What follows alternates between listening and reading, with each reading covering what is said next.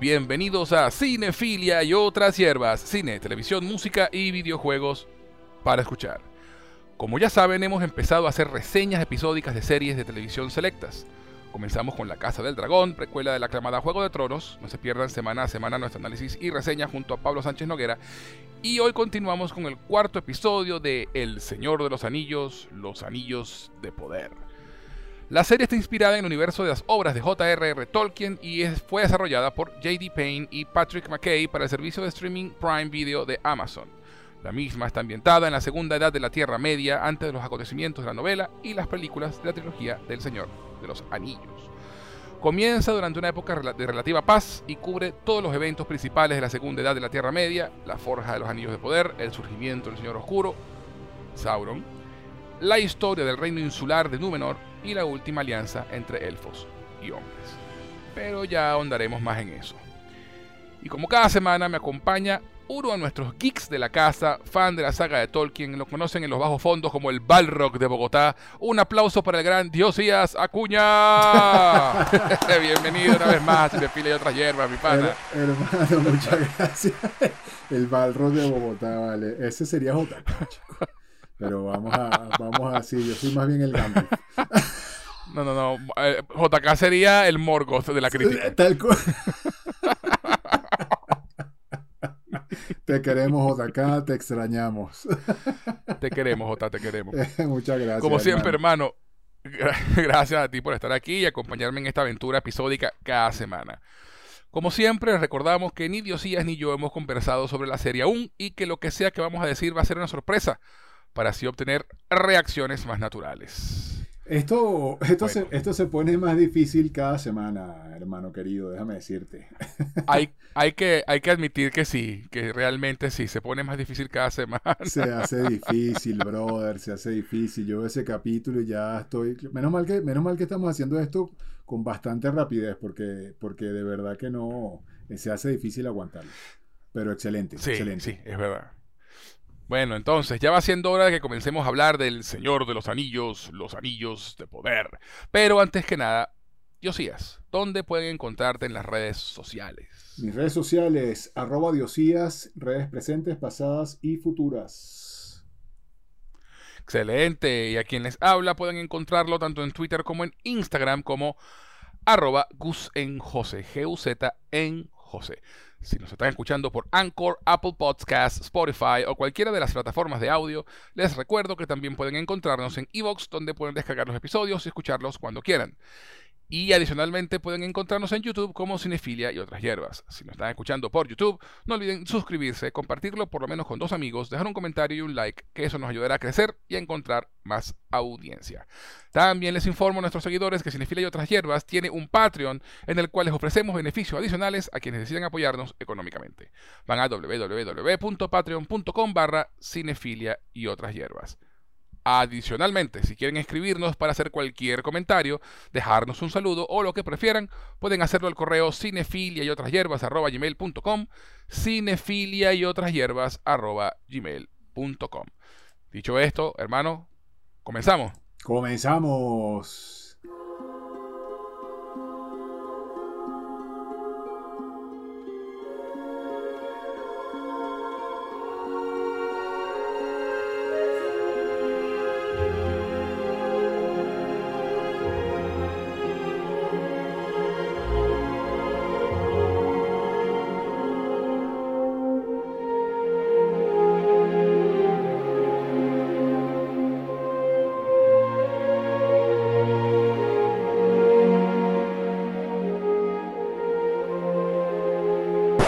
Pero, pero, pero, antes de continuar vamos a una pequeña pausa y ya regresamos con la reseña del cuarto episodio de, los, de El Señor de los Anillos, Los Anillos de Poder, aquí en Cinefilia de otras hierbas.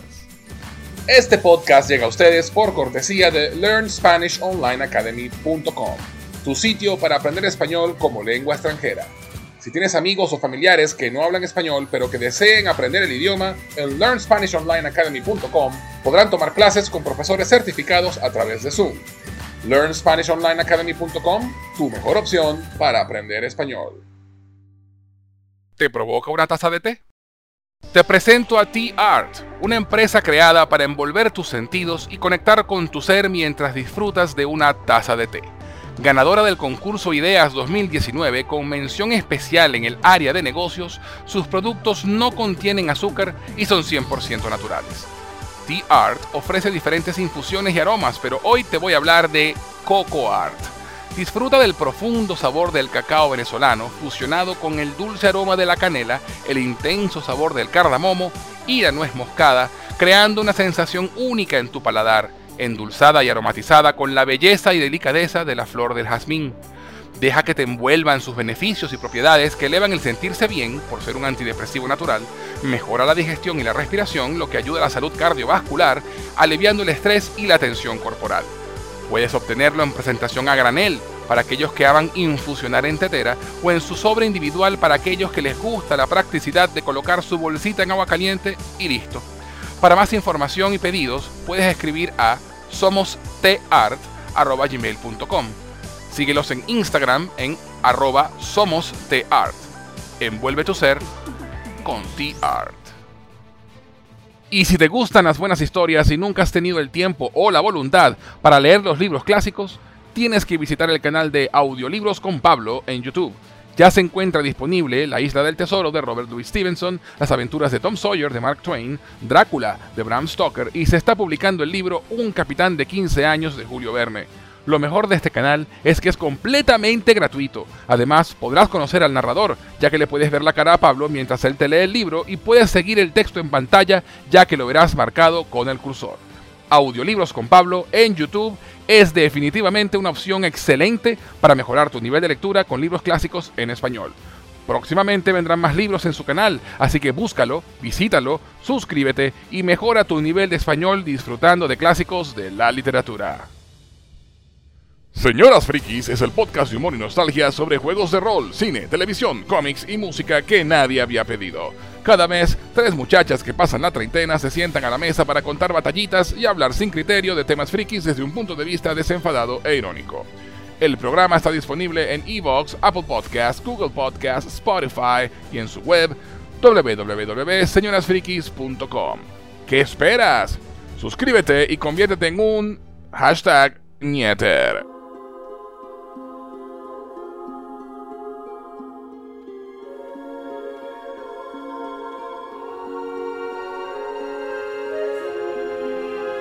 Ya estamos de vuelta en Cinefila y otras hierbas y antes de la pausa estábamos por comenzar a hablar sobre el cuarto episodio de El Señor de los Anillos, los Anillos de Poder, con Diosías Acuña. Llegó la hora de la verdad, del análisis, de nerdear, pues. Eso sí, alerta de spoilers. De aquí en adelante, no ocultaremos nada.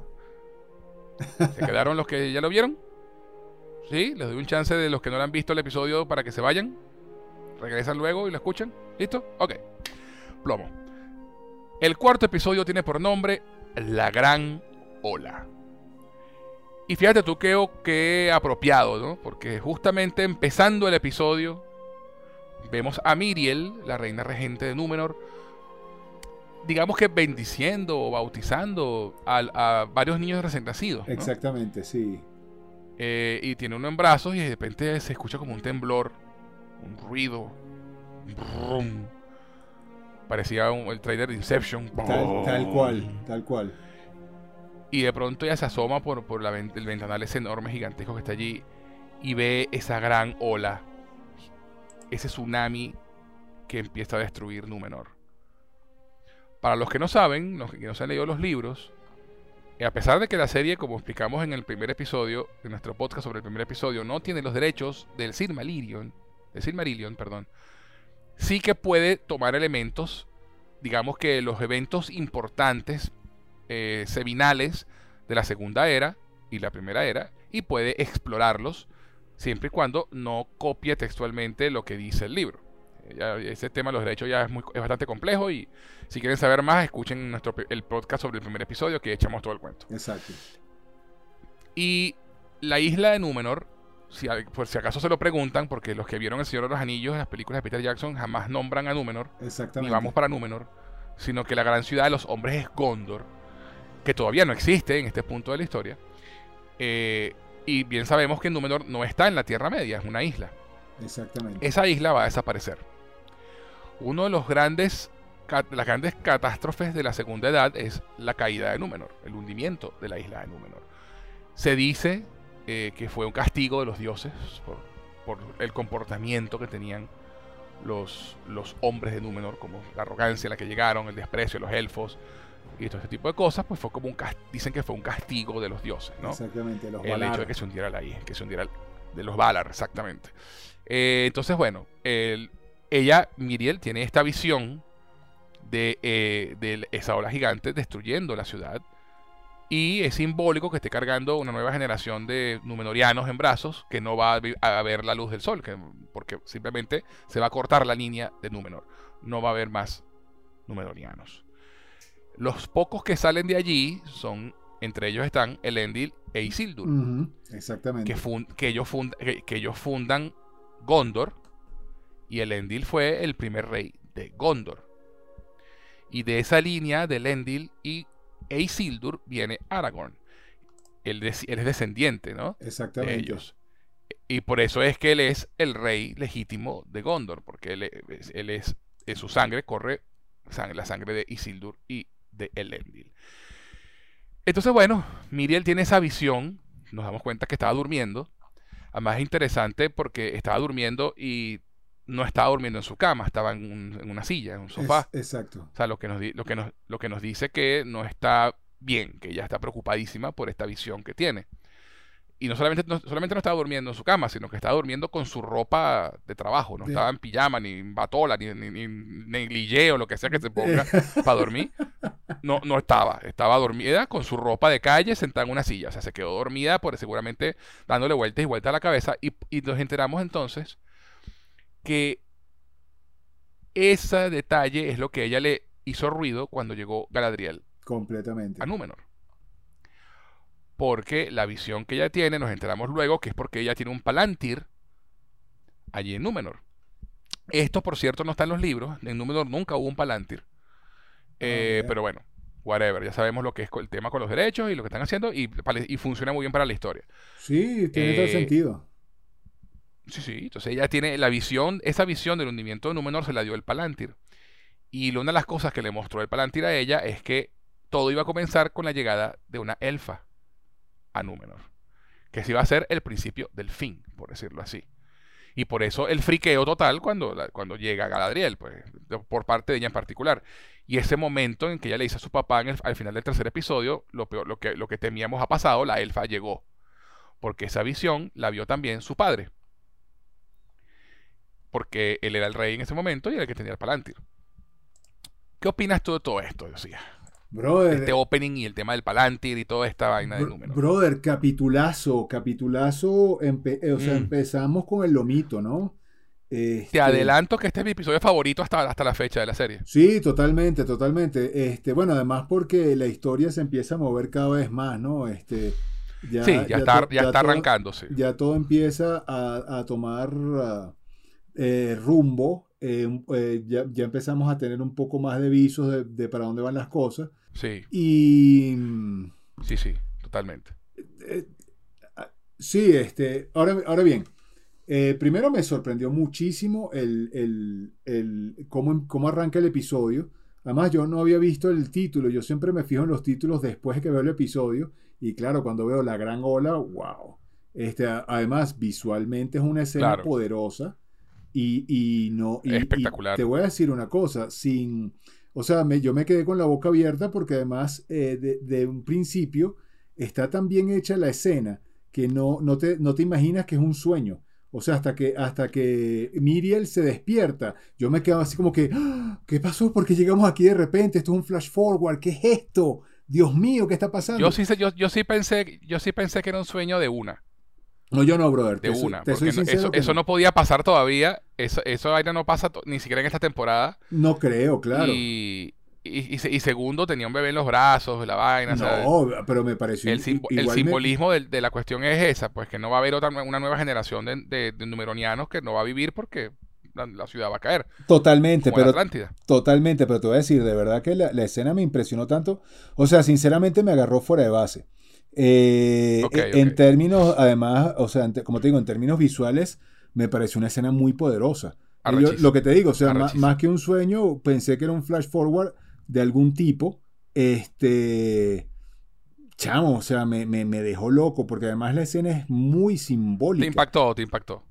O sea, el, el- tema del simbolismo creo que fue lo que más, lo que más duro me pegó. O sea, efectivamente, lo primero que pensé fue eso que tú dices. Esta es una representación de que, de que esta edad, de, o sea, los numeronianos no van a pasar de aquí, no va a haber nueva generación. Y eso me pareció potente, porque además, obviamente, ya todos sabemos, o, o por lo menos los que hemos leído los libros y, y sabemos un poco de la historia de Tolkien, sabemos que la, la destrucción de Númenor es inevitable. O sea, no matter what, Sí, sí. no, no importa lo Exacto. que pase, esto se va a dar. Tal vez no de esa forma, eh, pero indudablemente el fin de Númenor este, empieza.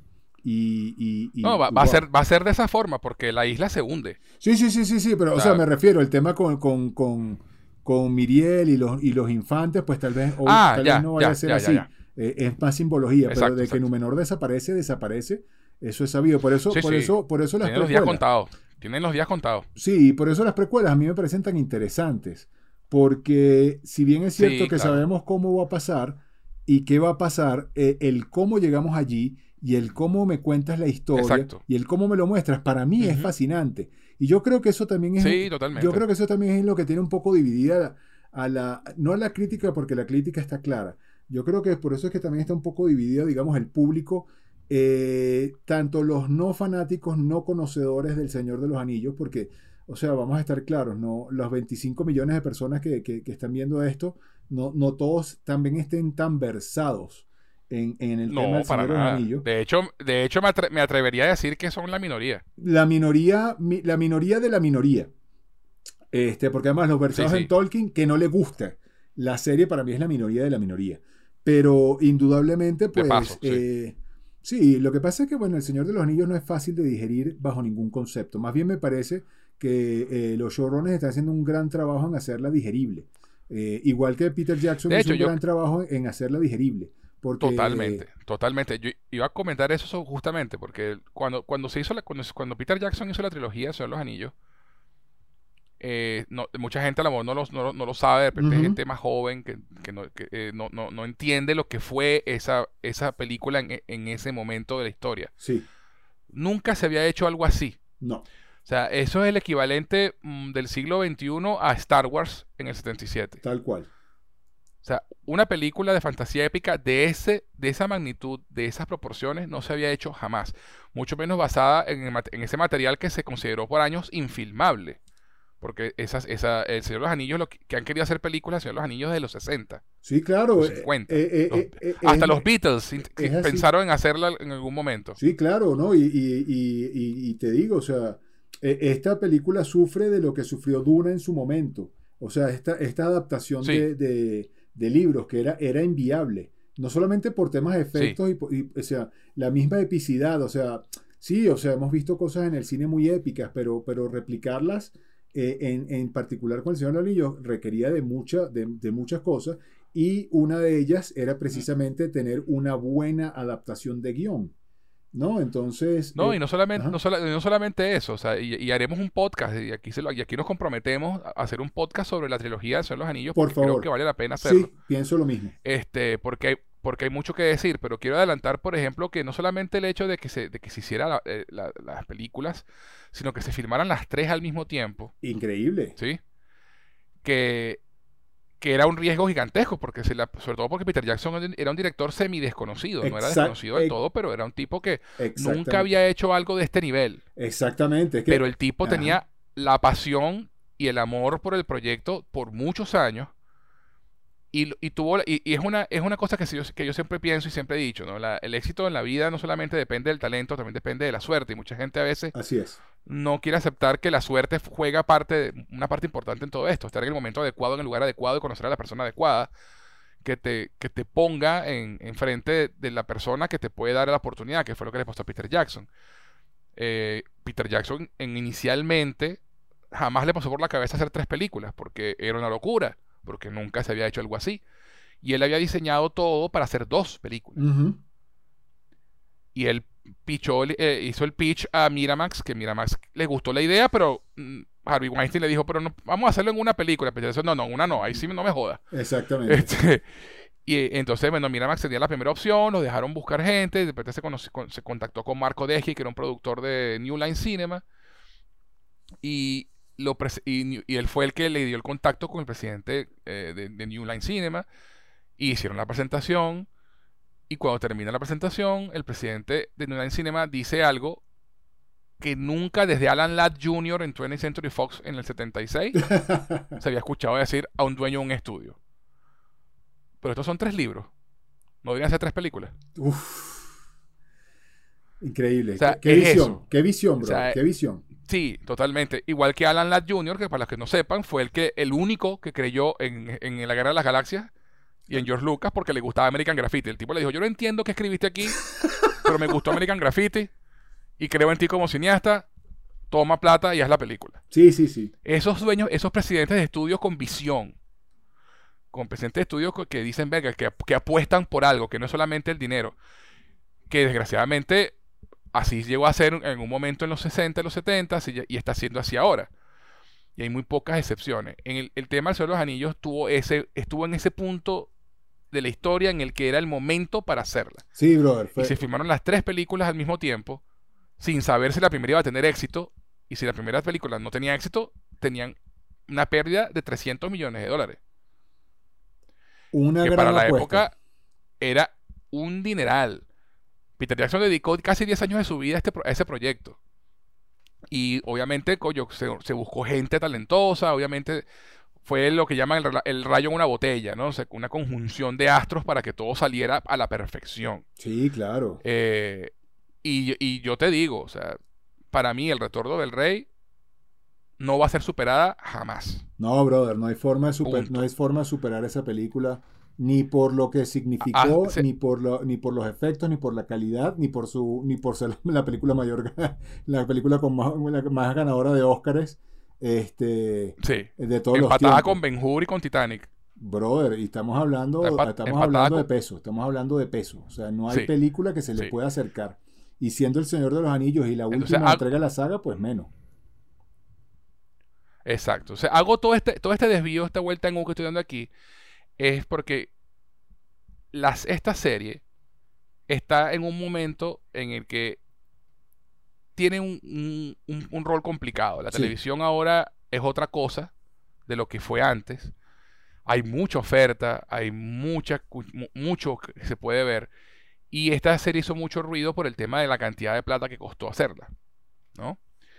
Este, además de el tema de que no tienen los derechos de los libros y todo esto que hemos explicado ya que es súper complicado. Y, entonces, esta serie está, está, en un- en una, está caminando por una cuerda floja muy delicada.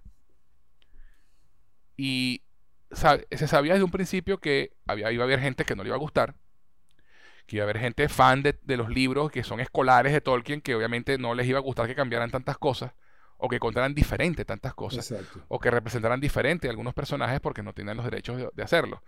Algunos dicen, bueno, ¿por qué no? Porque entonces no hacen una vaina original en vez de usar a Tolkien, porque Tolkien vende. Eso lo dijimos también ya en el primer episodio. Sí, claro. Entonces, esta serie, para mí, está haciendo un trabajo magnífico contando la historia que está contando. Ahora, el punto al que quería llegar era, esta, van cuatro episodios, vamos por la mitad de la temporada. Muchos han, calificado de lenta la serie. Yo no estoy de acuerdo. No. A mí, me ha a mí me ha mantenido fascinado las cuatro capítulos que he visto que no me he podido despegar los ojos de la pantalla ni me he aburrido ni un segundo. Bueno, a veces un poquito con los pelosos, pero, pero no tanto. No, como no, para no. desconectarme de la serie. Exacto. Este, y, y, la, y la serie apenas ahorita, como tú bien dijimos, hace dijiste hace un rato, está empezando a mostrar para dónde va la historia. ¿Qué pasa? El mundo de Tolkien es un mundo muy complejo, muy grande, tiene muchas cosas, muchas aristas. Y al igual que la comunidad del anillo en particular, que se toma su buena hora y picote para hacer el setup de la historia, Así es. esta, esta serie se está tomando cuatro episodios para hacer el setup de su historia. Porque tiene mucho setup que hacer. Porque son muchos personajes, son muchas palabras, muchas cosas. Y apenas es la mitad de la temporada. Nos quedan cuatro horas más de serie. en la que vamos a, vamos a lidiar con Adar y ya. Porque lo otro que no recuerda la gente es que esto no es una sola temporada, van a ser cinco. Esperemos que la serie siga teniendo éxito y, siga, y se hagan las cinco temporadas. Pero es que a mí me da la impresión de que hay gente que quiere ver a Sauron, los anillos ya hechos y la guerra, y la guerra de, todo en esta temporada. Sobre eso. no, que la serie va muy lenta. La serie será muy lenta, pero coño, chamo, o sea, sobre, deja que la serie te cuente la historia con calma. Sobre eso precisamente va. Sobre eso precisamente también quería yo conversar un poco, y qué bueno que toques el punto, porque ese es precisamente mi, mi, punto de honor con esta serie. Eh, la gente, la gente, y lo hemos hablado, la gente quiere todo digerido, quiere todo ya. Brother, o sea, o sea, si estás esperando que Sauron salga ya y que, y que la serie sea la guerra, no. O sea, todavía falta mucho por ver. Si, si precisamente, precisamente ese comentario que tú haces y lo rescato nuevamente, este señor dijo, pana, son tres películas, tenemos que hacer tres libros. O sea, es porque tienes que hacerlo. Yo no podría concebir jamás la historia, de los, de, la historia del Señor de los Anillos de tres libros en una película. Y, ese fue el intento que se hizo en su momento y por eso también se hacía tan inviable, porque por, precisamente por eso, porque eh, que alguien se arriesgara a invertir tanto dinero para contar la historia completa era complejo y es lo mismo que le está pasando a la serie. O sea, para tú poder contar esta historia completa necesitas disponer de los 15, de las 5 temporadas. ¿Ok? Eh, eh, Exacto. entonces, y, tienes que tomarte el tiempo de presentar personajes, de establecer, de establecer eh, eventos históricos. De establecer amistades, enemistades, establecer. Si no, no va a tener sentido. los elfos son de acá. Si no, no va a tener sentido. Si tú pones ahorita a los elfos y a los hombres y a los enanos a batallar contra, contra Sauron, nadie va a entender nada. ¿De dónde salió esto? O sea, porque, porque, porque además el haber, el, haber visto la película del Señor de los Anillos, y aquí voy a ser un poco fuerte, no te da, no te da la, el, derecho a, digamos, a decir yo sé de esta serie, yo sé de esta obra, y esto debería pasar así. No.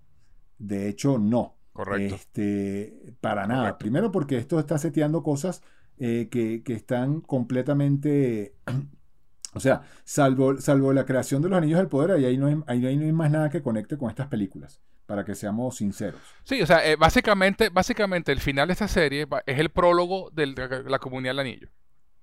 Tal cual. Entonces, si quieren ver esa batalla se hicieron, se hicieron, los anillos. Sí, sí, sí.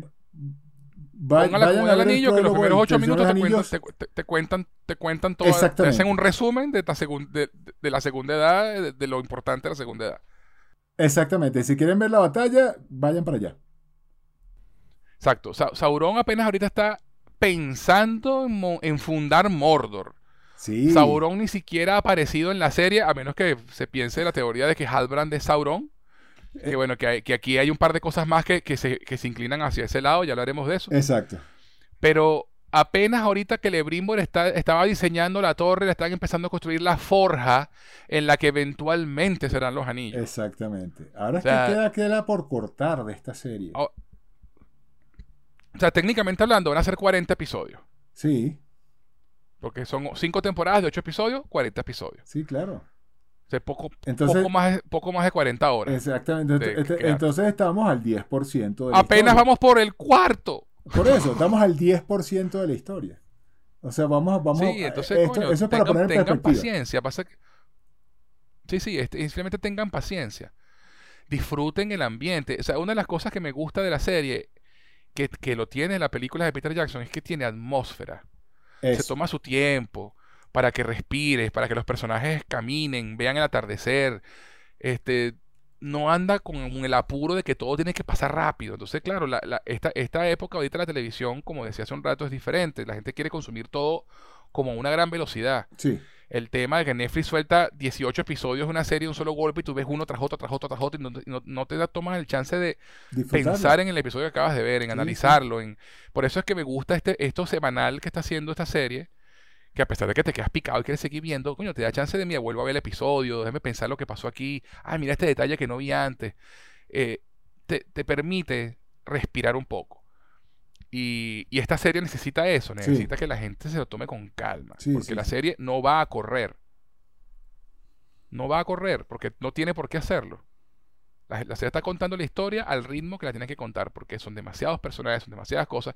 Y no digo que, sea una serie, que, que la serie sea perfecta, hay cosas que no me gustan y hablaremos de, de eso también. Me parece. Pero, pero, coño, como consejo a los que la están viendo y están botando piedra porque les parece, entre comillas, con un quote, lenta, tómense el tiempo. Vean lo que está pasando. Analicen lo que están diciendo los personajes. Aquí está este capítulo lo, es el que peor ha sido reseñado por los haters. Total. Y, y, es mi capítulo y es mi capítulo favorito. Sí, chamo, yo también lo amé, lo, lo amé bastante. O sea, yo, yo, yo, leí cosas, yo leí cosas como que en este capítulo no pasa nada, en este capítulo pasa de todo. En este capítulo pasa todo.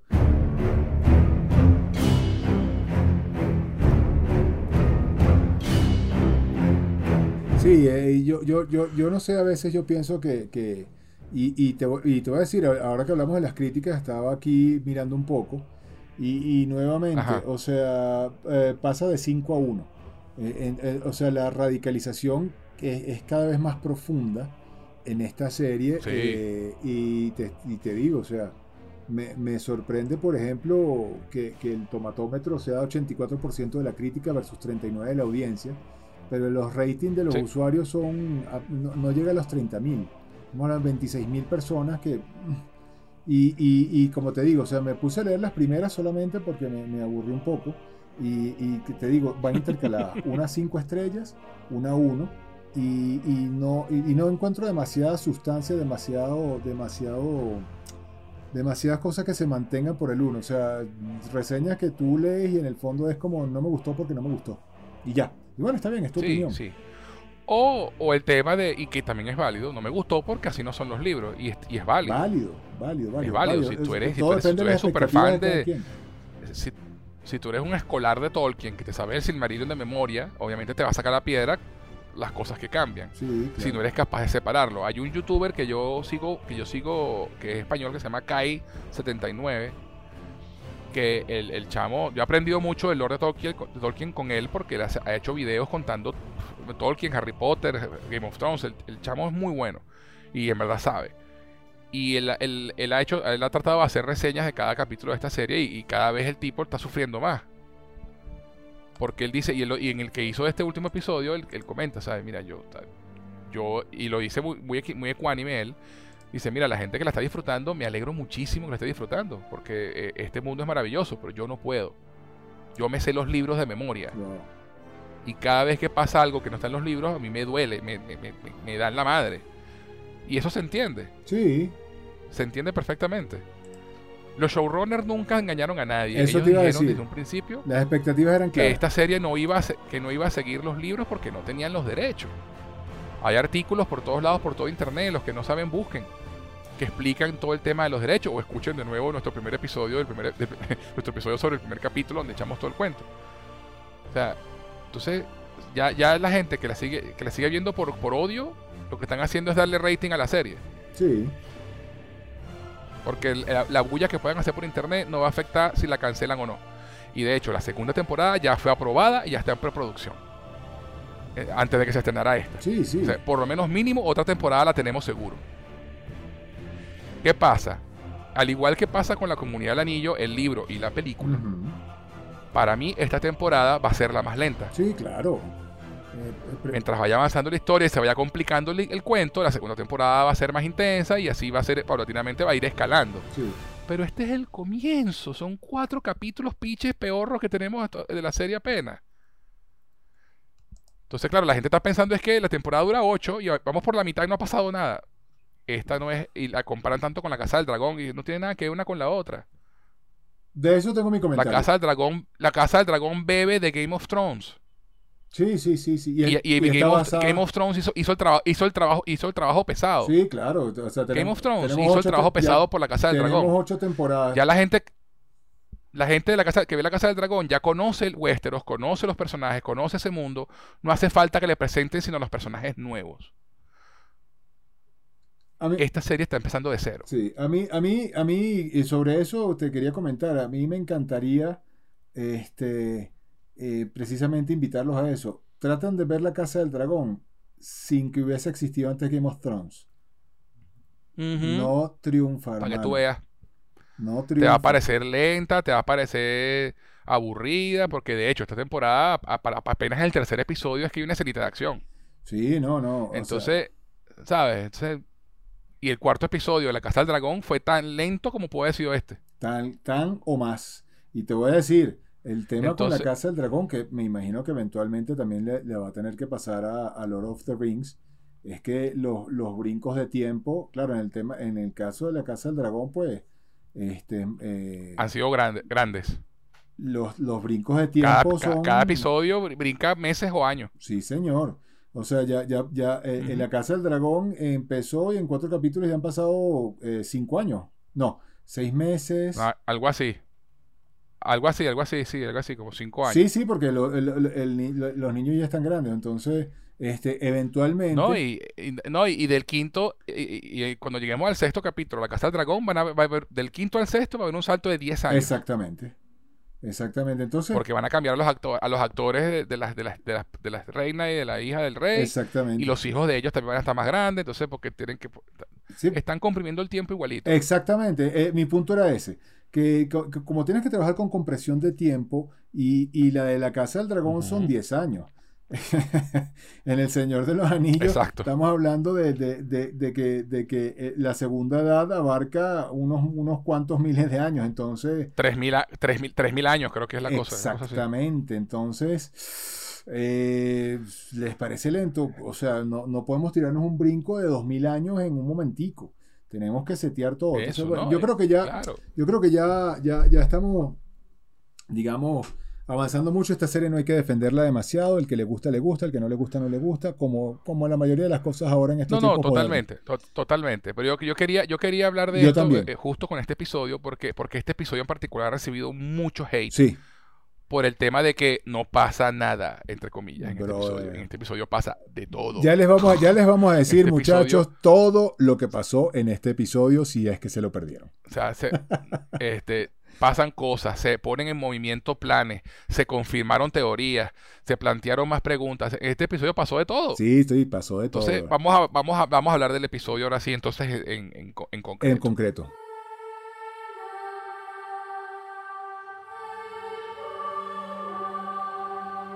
una cosa, inter- una- ya hablamos del Palantir y de la visión de, de Miriel y, y todo el tema, pero el canciller Farazón, el señor de la barba magnífica, Sí, sí, sí.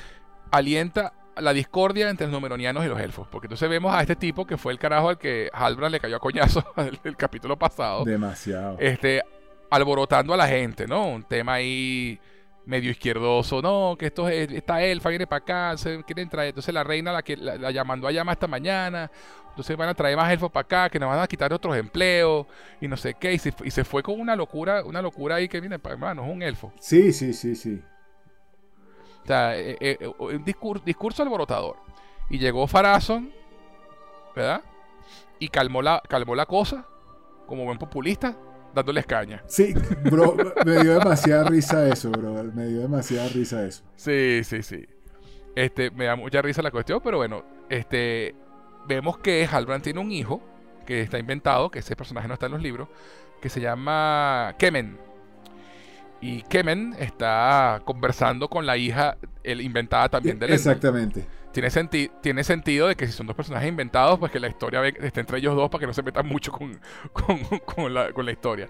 Una cosa que estaba pensando, ¿sabes que la hija, la hija de Elendil, en el primer episodio o en el segundo, te dicen que fue en el, eh, en el tercero, cuando llegan a Númenor, que te dice que la admitieron en el, en el sindicato de constructores, Exacto. ¿no? O sea, básicamente ella es arquitecta. Ella es arquitecto, exactamente.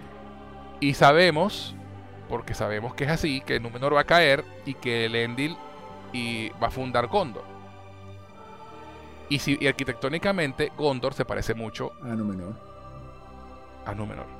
Incluyendo esa, esa plaza con la puntiagudita, con, Ajá. ¿sabes? Entonces, me imagino que están metiendo a la hija del tipo arquitecto porque ella va a ser una de las diseñadoras de Gondor. Claro, claro. cuando eventualmente, cuando eventualmente vayan para la Tierra Media y se instalen allá. Este, pero bueno, ese inciso lo quería hacer. Eh, entonces, el canciller Farazón, señor con su gran barba, sabemos también por los libros que Sauron, porque Galadriel nunca pisa Númenor en los libros, pero Sauron sí. Y de hecho Sauron llega a ser consejero de Farazón.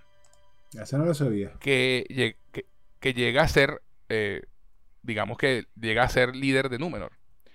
Y, y, y, y Halbrand, en un par de ocasiones en este episodio, eh, le daba consejos, uno a Farazón y otro a Galadriel, muy buenos consejos, by the way. Sí.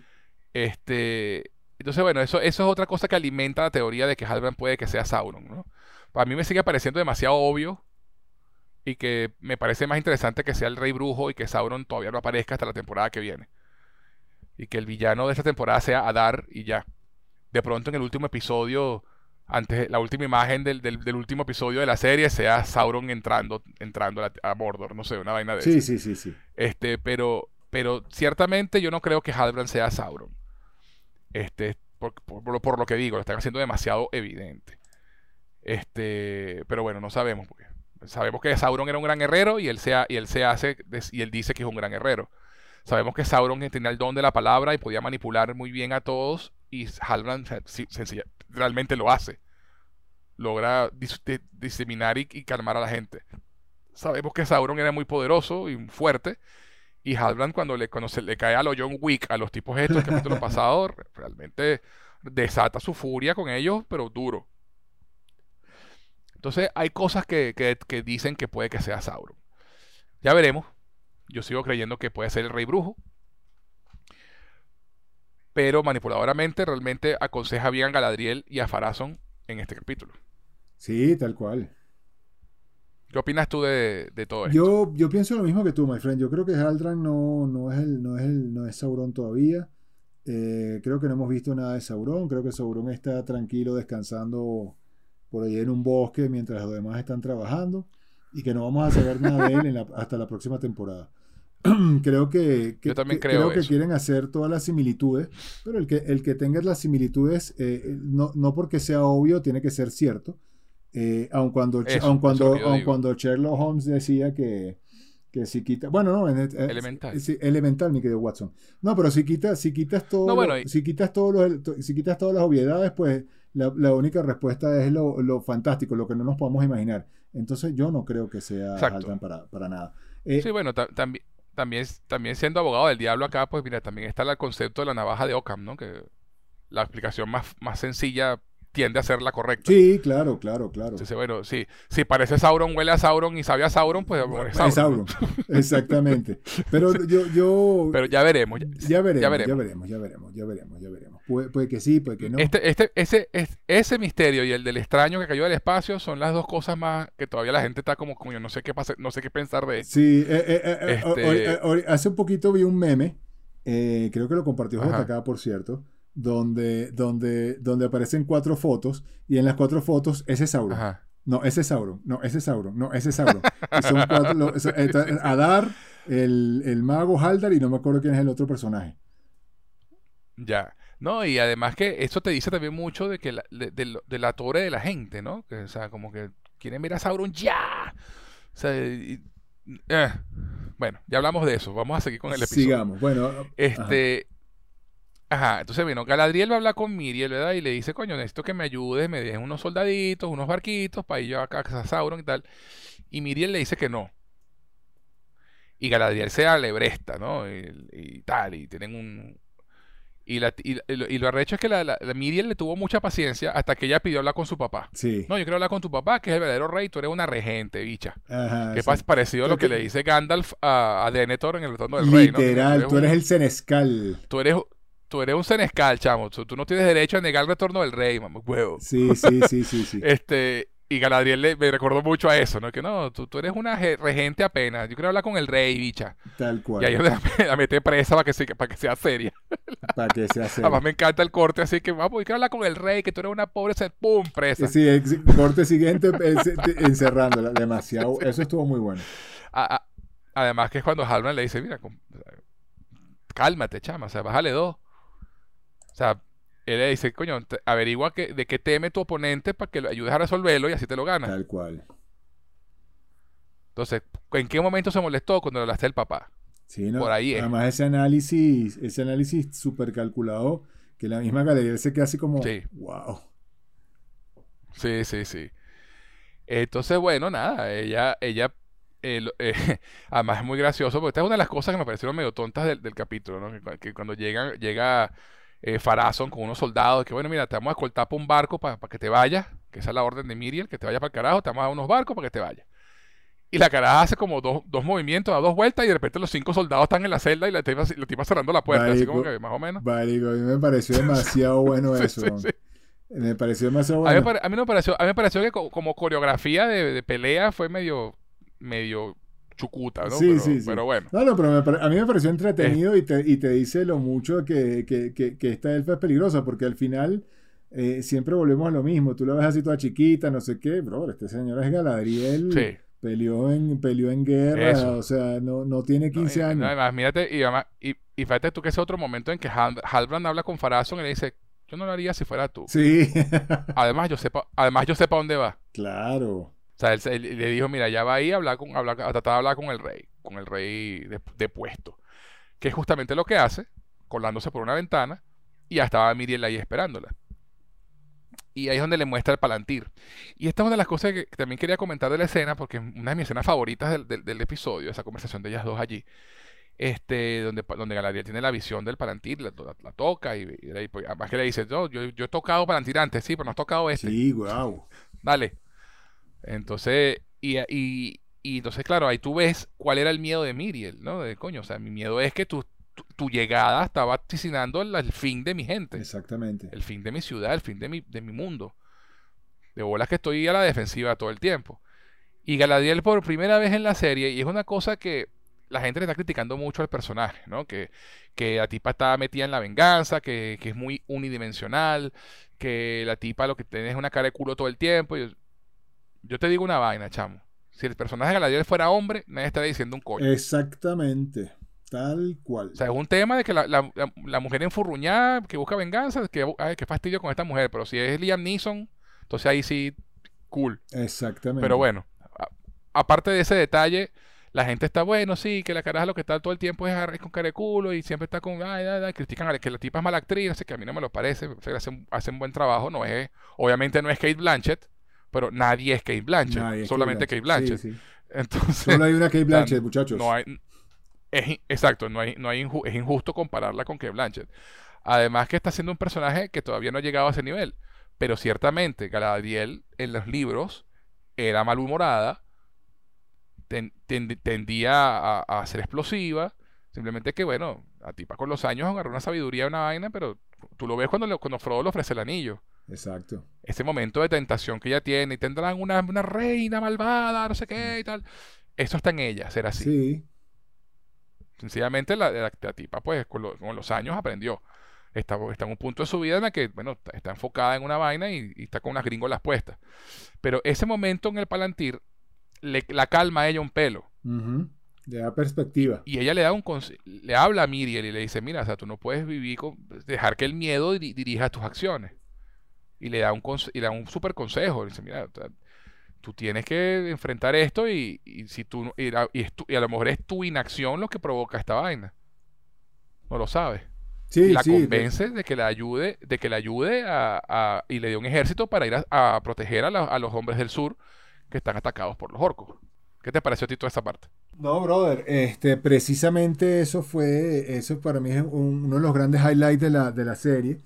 Eh, ese giro, ese giro de, de- de lo que está pasando y de poner en perspectiva tanto a una como a la otra.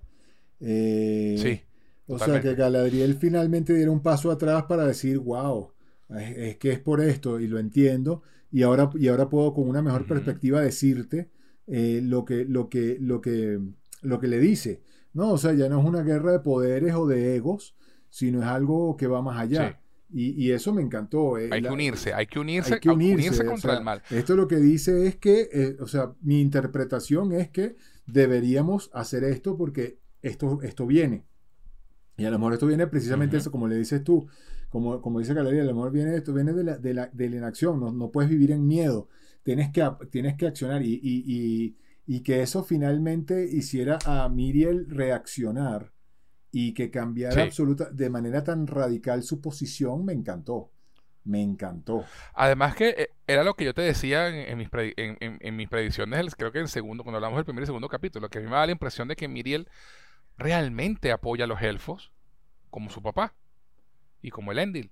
Pero que al- a- pero el y aquí te lo confirman, el papá lo terminaron deponiendo del trono porque apoya, porque manten- que quiso mantener su vaina con lo- con- a favor de los elfos. Sí, Y, y lo obligaron a deponer. Y cuando ella tomó el poder como reina regente, para poder calmar las aguas entre los hombres del rey y los fieles, tuvo que hacer lo que hizo. Pues vamos a no, vamos a, como los hombres del rey son mayoría, vamos a calmar las aguas. Pero ella realmente eh, no está en contra de los elfos, no tiene nada en contra de los elfos. Pero te voy a decir algo. Pero te voy a decir algo, ahí, ahí me queda un poco, o sea, em- ahí, ahí sí me quedó como un, un sabor, uh, un sabor un poco amargo en ese punto, y es que no la sentí tampoco, o sea, me parece que ella está más en un punto medio, este, donde, donde porque está el miedo, porque está, porque está, eh, está en el medio el miedo a eso, perder eso, todo. eso, eso, eso, por eso te digo, o sea, me, me parece que ella está más en un punto medio, no apoya 100%, o sea, estaba, estaba como que, como que para donde se inclina la balanza, eh, podía, podía haber sido para Eso. cualquier lado. Claro, pero es porque, pero es por- a nivel político. Sí, sí, Yo sí, creo que a nivel personal, Sí, sí, sí. ella se- seguía igual que su padre la idea de apoyar a los elfos y por eso es que termina apoyando a Galadriel también. Sí, sí, sí, sí, sí. Y bueno, o sea, a un, a un Este- gran, a un gran costo, a un gran costo Político. político. A un gran costo político. Sobre todo porque, eh, eh, para sorpresa de todo el mundo, no solamente la va a apoyar, sino que se va con ella. Exactamente, pero y eh, te voy a decir, eso sí, eso sí me pareció brutal, porque eso sí es un, eso sí es un, ah, ¿cómo se llama esto? Un, eh, eso tiene un nombre. No importa, cuando me acuerde les digo. Eh, sí, sí, eso, de- manifestación de derecho no, es que cuando tú te plantas sobre lo que tú crees. O sea, Ajá. Sí, no, o sea, porque sí. Declaración de intenciones. Declaración de intenciones, esa es la palabra. Eso es una clara declaración de intenciones. Si ella Sí. mandaba a Galadriel sin irse a ella, eh, caos. Caos en el reino. Eso. Caos en el reino. Pero yo creo tan firmemente en lo que estoy haciendo que me voy y pido voluntarios, pido gente que venga y me apoye. No voy a ordenarle a nadie Sí, que venga. señor. Van a venir Eso. por su propia voluntad. Esa declaración de intenciones me pareció brutal y, y- y- Sí. y es lo que da el giro, para mí un poco brusco, te soy sincero, para mí un poco brusco en, en cuanto a la escala de, en cuanto a la escala de lo que estaba sucediendo. Pero, pero al final era lo que tenía que pasar y, era lo que esperábamos. Pero te confieso que, Claro, que- claro. que- que eso sí me pareció un poco apresurado.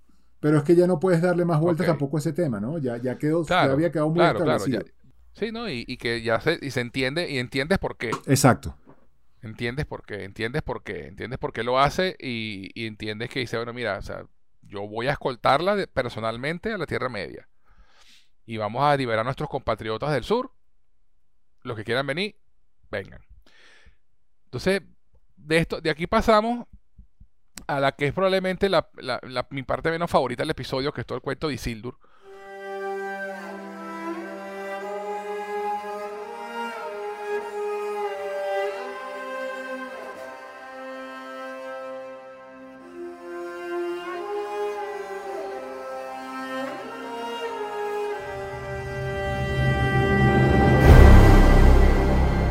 ¡Isildur! No se puede llamar a ese señor sin decirlo así. ¡Isildur! Brother, no. Señora, acostúmbrese porque esto va a ser de aquí a la quinta temporada, último capítulo. Cuando realmente lo veamos, cuando totalmente. realmente veamos el grito. Y cuando suceda, lo vamos a decir todos al mismo tiempo junto con Elrond. ¡Isildur! Este, pero fíjate tú, Isildur, ella, y es segunda vez que le pasa, estando en el barco, que él escucha una voz que lo llama desde la Tierra Media. ¿No? Él ve, él ve la, Tierra Media la- por allá y el tipo escucha esa voz que le dice Isildur, ven, no sé qué. Y se distrae y suelta una vaina y segunda vez que le pasa. Esta vez el capitán del barco no, no come cuento y lo bota a él y a los dos amigos también por, por- porque estaban ahí, pues. Esa fue una vaina así como que, coño, no entendí por qué votó también a los otros dos. Pero bueno, vamos a crear conflicto forzado Sí, ahí. no, no, eh, porque sí. because, because plot. Be- Because plot requires. Sí. Exacto. Una cosa sí te digo, chamo. Que los amigos lo llamen Isil No, no puedo. Me saca la piedra. no puedo yo tampoco. Yo quiero que por favor los arrastre el mar, se ahoguen, algo. Ellos tienen que morir rápido porque Isil. No, no puedo, no puedo con eso. Él es Isildur. Eso es. Exacto. Eso es casi, casi tan malo como que llamen a Anakin Annie. Brother. O a Daenerys Dani. Yo no, Sí, yo sí, no podía exacto. con esos diminutivos. Yo no soy muy fan de los diminutivos. Pero el de Isildur, No, eh, este es el peor de todos. Isil. No, brother. Así como que. No solamente eso, es demasiado moderno. Eso, ¿no? Eh, eh, Suena, suena moderno, no suena al lenguaje de Tolkien, suena a moderno. Sí, a mí, a mí también me disgusta bastante precisamente por eso. Porque, Sí, porque suena. me hizo es- mucho ruido. Sí, cuando a lo- mí cuando lo también. escuché. Isil, no te veo en TikTok. O sea, ya. Sí, sí. O sea, no. qué bueno. Isil, qué me, bueno. Isil, me encantó tu TikTok de anoche. No, Sí, sí, sí, sí. no. Isil, el youtuber. Sí, no, no. No, no. Sí, sí. Eh, y bueno, ¿qué coño? O sea, yo entiendo que están tratando, dando a entender que son amigos y tienen una familiaridad, así como yo te puedo llamar a ti Dio, Eh, pe- Pero eso. Ellos Sí, claro, pero. pero no. nosotros no, no vivimos en la tierra de Tolkien. No, no, no, no somos, no somos además personajes históricos e importantes de peso, porque yo también lo entendería como un personaje X. Exacto. Pero Isil, no, no, no. Ya, y lo- lo- Sí. Es más, lo quiero, lo, quiero dejar ir porque, porque me, me- me va a dar como un pálpito, una cosa. O sea, ese señor se llama Isildur. Isildur. Así, Sí, sí. así sí. se llama él, con muchas U y muchas Sí. O sea, eso como, como que si Galadriel le empiece a decir a Elendil Eli, eh, Sí, o, o le digan a Adriel Gala. brother, no va, no se Sí, sí, vaya eso por es- esos derroteros, ni tan calvo Para ni que, con dos pa- pelucas. que no digan lo- los que nos escuchan que, que somos apologistas de la serie y, no- y lo amamos todo, pues no. no, no, no, no, no. Y, esta, y, esta, y esto lo odio mucho. Sí, sí, yo también, yo también. Pero bueno, además toda esta subtrama de Isildur, entonces los amigos arrechos en el callejón y se caen a coñazos y los separan. I don't care. Boring. Todavía no sé para dónde va eso. Sí, sí. Todavía no sé para dónde va eso. Me intriga esa voz que Isildur escucha y lo llama del otro lado del mar. Me- eso me, me intriga. A mí mucho. Pero bueno, Isildur no quería ser, no quería ser navegante y ya no lo es. Ya tiene su deseo cumplido, como le dijo la hermana. Entonces ahora me imagino que es- él, él se ofrece como voluntario para ir con Galadriel y la, y la reina regente y los dos amigos de él también. De hecho, son los primeros que se ofrecen de voluntarios. Nadie se ofreció nada hasta que ellos arrancaron y ahí empezó a arrancar más gente. Entonces yo me imagino que Isildur, Isildur, este, va a empezar a tener un poco más de peso, pero tampoco espero que lo tenga en esta temporada porque como estamos diciendo, vamos poco a poco. Este, el mismo Elendil no tuvo mucho que hacer hoy esta temporada, este capítulo tampoco. No, ¿Qué no. es eso? Son mu- de hecho, no- ni siquiera vimos a los pelosos. No, no, no. eh, lo que hablábamos en el capítulo pasado, ya, ya hay que empezar a mover Exacto. Tramas, eh, dejando otras Las atrás. tramas centrales. Sí, hay que empezar a mover tramas, dejando otras atrás. ¿No? Y, Y, y que, que como hablamos, no como tiene, hablamos- nada pa- no tiene ya nada que, que aportarnos por un buen rato. Exacto, porque además, como dijimos en el capítulo pasado, los pelosos realmente no existen en el Silmarillion. O sea, no, no, se, no se habla de ellos. No, tienen, no interfieren en la historia, de hecho. Entonces, obviamente, como no pueden meterlos, tienen que meterlos a calzador de alguna forma, están con este misterio de este señor que cayó del cielo. Este, pero fíjate tú, eh, este capítulo es demasiado importante con lo que estaba pasando como para meterlos a No, ellos. no, no, no había nada que hacer. que- Más bien, más bien, Sí. más bien este capítulo comp- eh, compacta muchas cosas que, que ahora es que tenemos que hablar, pero pasan Eh. muchas cosas y los pelosos hubiesen sido un- un- una ruptura muy ahí, fuerte. sí, ahí sí hubiera sido lento el episodio. Exactamente, eso hubiese violentado mucho el, el ritmo del episodio. Sí. Entonces, bueno, Isildur y sus amigos expulsados de la Academia Naval, pero se unen al esfuerzo de la guerra. Perfecto. Ajá, vamos a hablar de Adar, compadre.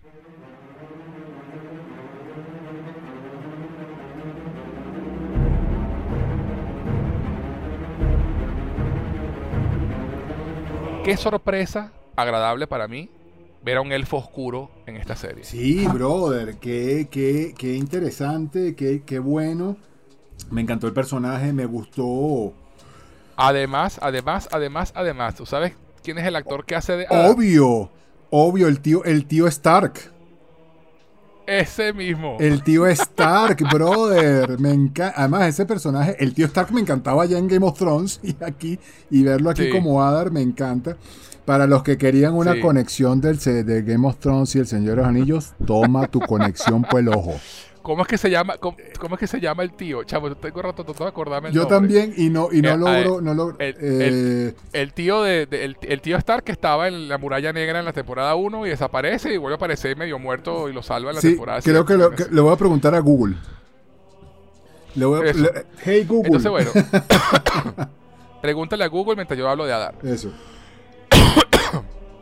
Entonces, Adar significa padre en Quenya, que es un lenguaje elfo. Y eso, y la primera pregunta que le, que, que le hace eh, Arondir a Adar es ¿por qué te llaman padre? Exactamente. ¿No? Eh, inciso rápido. El una- tío Benjen. Ajá. Benjen, yo, sé, yo, yo estaba Beren. Sí, sí, no, sí. Beren es un personaje de Señor los Anillos. Exacto. Es Benjen, el tío El Benjen. tío Benjen. El tío Benjen. Ese, el que hace ese personaje en, en- en Juego de Tronos es el, que, el mismo actor que hace de Adar. Dato trivia inútil número 525. ok, et- entonces, este, Adar tiene un momento fantástico con, con el elfo, que, con el elfo, con el orco que quedó herido en la batalla contra, contra Arondir. Y, wow, lo que hicieron con el, el poco tiempo en pantalla con Adar fue fantástico. Fantástico, brother. Ese momento don- donde él, donde él mata, termina de matar al orco para, para liberarlo de su miseria, con los ojos aguados, y tú ves que el tipo está sufriendo por, o sea, que en verdad quiere a los orcos, ¿no? Como un padre. Es fascinante, es fascinante lo que hicieron con el personaje. O sea, claro, la sorpresa de Arondir cuando lo ve y dice, bueno, tú eres un elfo. Pero tiene la cara más demacrada. Entonces, bueno, los que no saben, si no recuerdan eh, la comunidad de Anillo, Saruman explica que los orcos eran elfos una vez, que fueron torturados y corrompidos Eso, eso, eh, hasta, que, hasta, hasta quedar deformes como son ahora los orcos. para allá quería, De ahí vienen los para orcos. allá quería ir yo porque, mm, precisamente porque no todo el mundo recuerda el origen de los orcos. Y a mí, eh, precisamente verlo a él, eh, este, digamos, en ese camino de corromperse, es lo que, es lo Sí, que, es, es- exacto. es esa, es precisamente esa similitud, a- o, y- o me- pues mejor dicho, esa, esa, ese, ese, el, el recordarte que los elfos, que los orcos fueron elfos alguna vez. Sí, señor. Es una corrupción de los que eran los elfos, pues. Así como Haldir, Alan- Arendir es, una, es un espejo negativo de Aragorn. este, pero bueno, volviendo a Adar. Entonces tiene esa escena y luego conversa con Arondir y, le- y le dice, ¿no? ¿Tú eres, ¿De dónde eres tú? No, yo soy de tal sitio. Ah, yo también pas- yo alguna vez pasé por allí, por el río.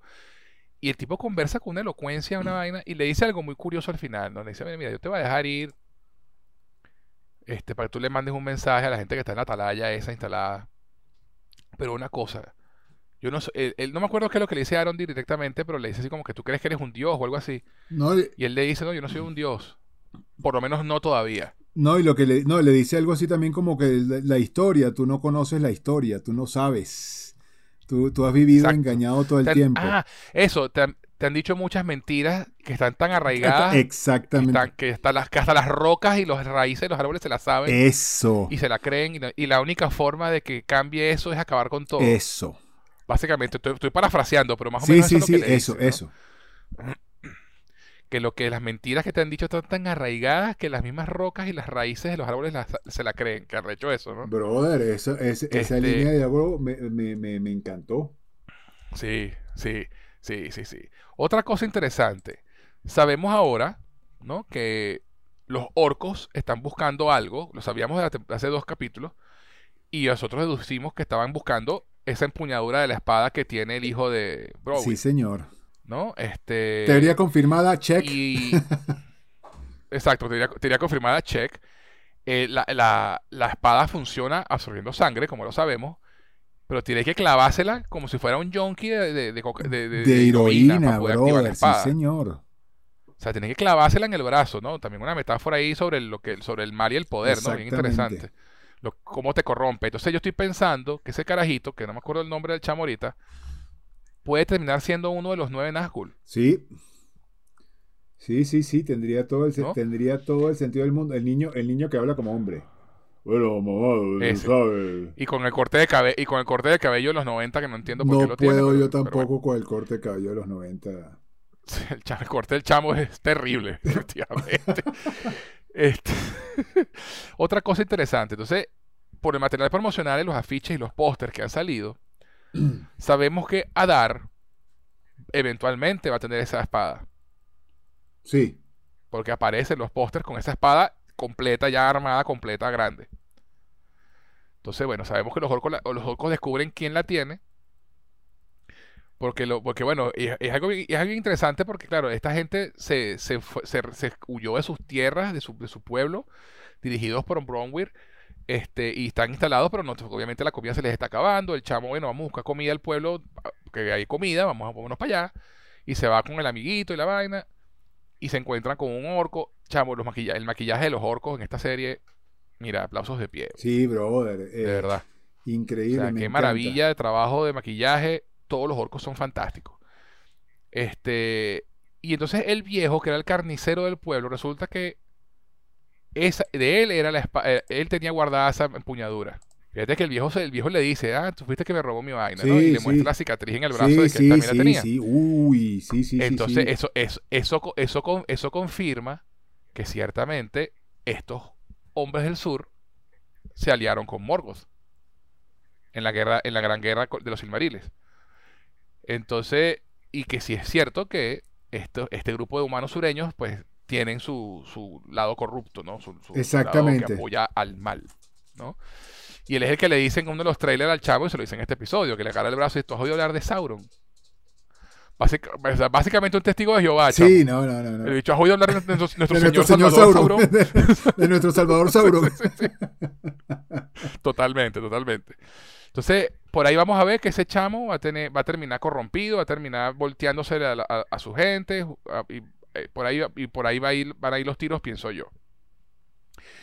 Pero, otra cosa que me hizo ruido, lo que estábamos hablando de Adar y de Arondir. Adar suelta, deja ir a Arondir, un elfo, guerrero, que ya mostró que es capaz, que puede pelear, para mandarles un mensaje a estos humanos que les pudo haber mandado con, un orco. Sí, con cualquiera.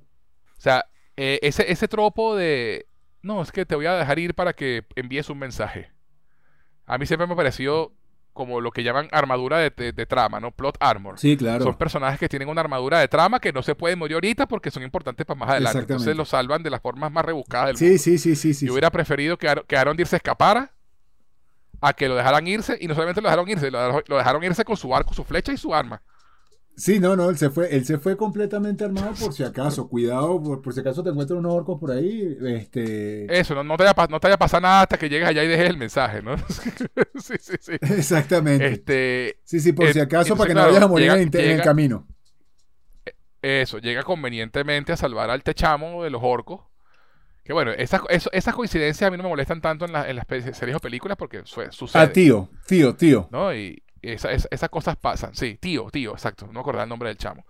El chamo lo están atacando los orcos en la noche en el pueblo porque tuvo que esconderse en un pozo que yo todavía no entiendo cómo ningún orco escuchó el, chapotón, el chapuzón de cuando se tiró el agua en el pozo, pero los orcos son idiotas, vamos a dejarlo así. Because plot este, requires. y el tipo llega... Eso, plot, plot armor. Este, el chamo lo, lo rescata a Arondir y, y, están huyendo por el bosque y se consiguen con, con Bronwyn, que también me imagino que estaba buscando a su muchacho porque nadie lo quiso, le quiso acompañar y se fue sola a buscar a su muchacho. Y se encontraron todos en el bosque. Espectacular la persecución. En cámara lenta. La, fotografía, la música. Todo. La música, todo. Y ese momentazo cuando Arondir agarra la flecha en el aire, da la media vuelta y con la misma flecha la monta en el arco y la dispara. Legolas estaría orgulloso. pero, demasiado elfo, demasiado elfo. Este, demasiado elfo. Además que y esa otra y esa otra y esa otra cosa que la crítica que estuve viendo se quiso se quiso meter que qué fastidio la escena en cámara lenta. Chamo, yo no entiendo nada. Brother, eso viene de. la escena fue preciosa, una escena preciosa. Con una, no, que la música, que la música no cuadraba, qué fastidio la cámara lenta. O sea, de verdad, chamo, yo lloro por, por, la humanidad. De verdad. Yo igual. por eso que a Zack Snyder le, le, tiran tanta mierda. El carajo usa mucho la cámara lenta, pero es que como recurso bien eh, utilizado eh, funciona muy bien.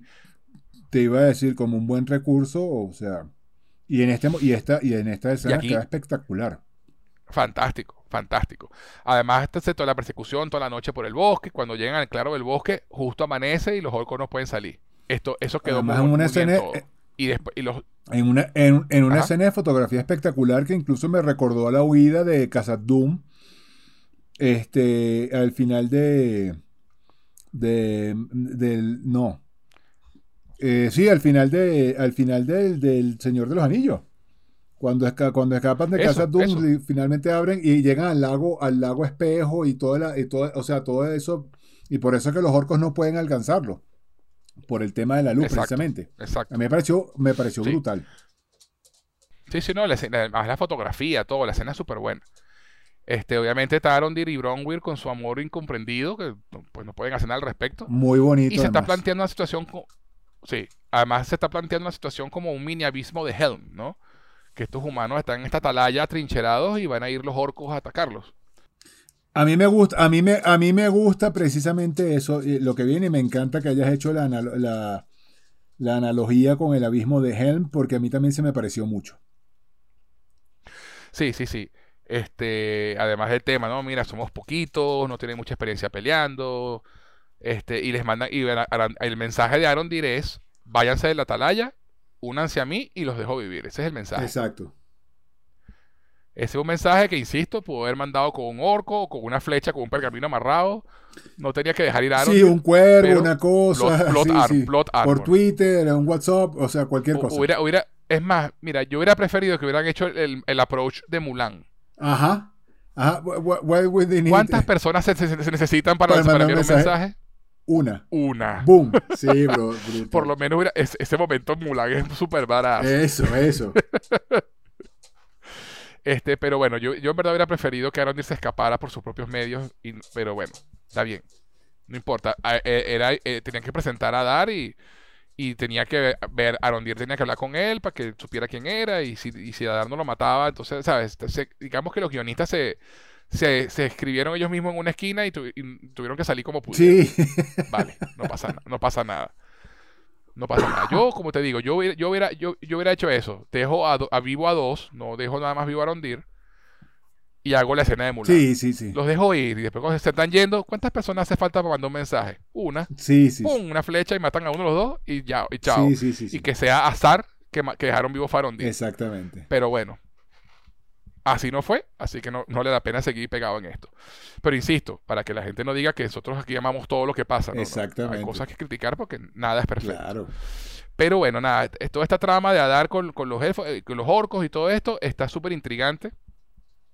Sabemos entonces que, la, que, la, que, la- que esta empuñadura de la espada, que yo creo que es una hoja de Morgul, y estamos claros que Mor- Morgul todavía no existe, pero ustedes me entienden. Sí, claro, claro, claro. O sea, es un arma, es un arma oscura que eventualmente usarán los Nazgûl. Y es un arma oscura poderosa, no, es un arma oscura de baja calaña. O sea, y el, y el hecho de que lo estén buscando con tanta insistencia eh, y, de, y, y fíjate, el terror de los, el- de los orcos cuando se enteran que, lo de, que, que el chamo se escapó y que finalmente habían encontrado lo que tanto buscaban y ahora se les volvió a perder. O sea, eso le da un peso importante al arma. No, no, no es cualquier espada. Claro, no es cualquier espada. Exacto, entonces ya, ya eso es una, una, una excusa más para que los orcos vayan y ataquen esa atalaya, porque quieren recuperar el arma. Eh, entonces, bueno, nada, esa es la, esa, esa la otra trama del episodio, fantástico, todo muy bien, con sus, con sus puntos bajos y sus puntos altos, pero fantástico. Pero, ajá. y ahora viene... Ajá, ¿qué No, no, que si, si por fin vamos a hablar del super highlight, De lo mejor del, lo de lo mejor del, episodio, lo mejor del capítulo, y para mí lo mejor Mira, de esta de serie verdad- es So Far. Y el Sí. que y, y me, Sí, y me peleo con el que, y- el que quiera se pelearse conmigo, puede pelearse con él, puede pelearse ya. Totalmente. Ya, Totalmente. O sea, los enanos brother. en esta serie han sido una revelación.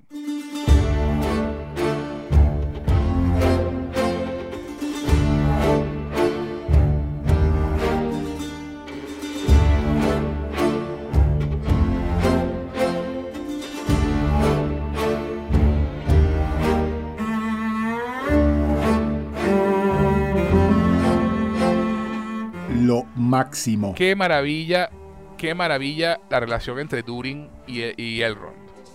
Y sí, sabemos que, no, e- que Elrond no era amigo de Durin nada, que que era amigo de Durin era Celebrimbor, I don't care. I don't care either. Que, Me gusta mucho más, Qué me gusta mucho más esta dinámica. Sí, sí, sí. no veo a totalmente. Celebrimbor, o por lo menos al, que- al personaje con, con A este actor. ¿no? a este actor en particular. sí. Sí, sí, él- creo, que lo, creo que lo han hecho tan bien que lo compro, me gusta más y soy capaz de, por favor, reescríbame el libro que no, que Celebrimbor no tiene nada que buscar aquí. Es el rock. Porque además, además es uno de mis personajes, si no mi personaje favorito. Eh, aquí de una vez, y si ya sin tapujos lo digo. De la serie. Elrond, sí. Sí, Ok, me, me no, gusta y te iba a decir, además que Elrond es un personaje súper importante para Tolkien y para la saga de, de la Tierra Media porque es el único personaje eh, que aparece En en, todos, todos los libros. exactamente. Es, en es- todas es las el, es el punto con, es el cónclave, es el punto, el punto que amarra todas las historias. A mí me encanta eso, sí.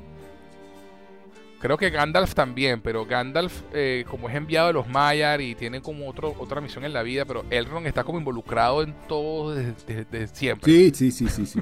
Y te voy a decir una cosa, O este, sea, y, este, y- y es de los últimos, de los últimos elfos que se va a la Tierra Media. Sí, claro, claro. o sea, sí, sí, sí, sí. y No, y te, voy- te voy a decir, honestamente, eh, la dinámica de los actores, de los personajes, los, eh, los actores como Sí, sí, tal, me encanta. A mí, ah, Elrond me encanta. Además que la- el actor que hace de Durin, o sea, por favor, que, que ¿sabes qué es difícil?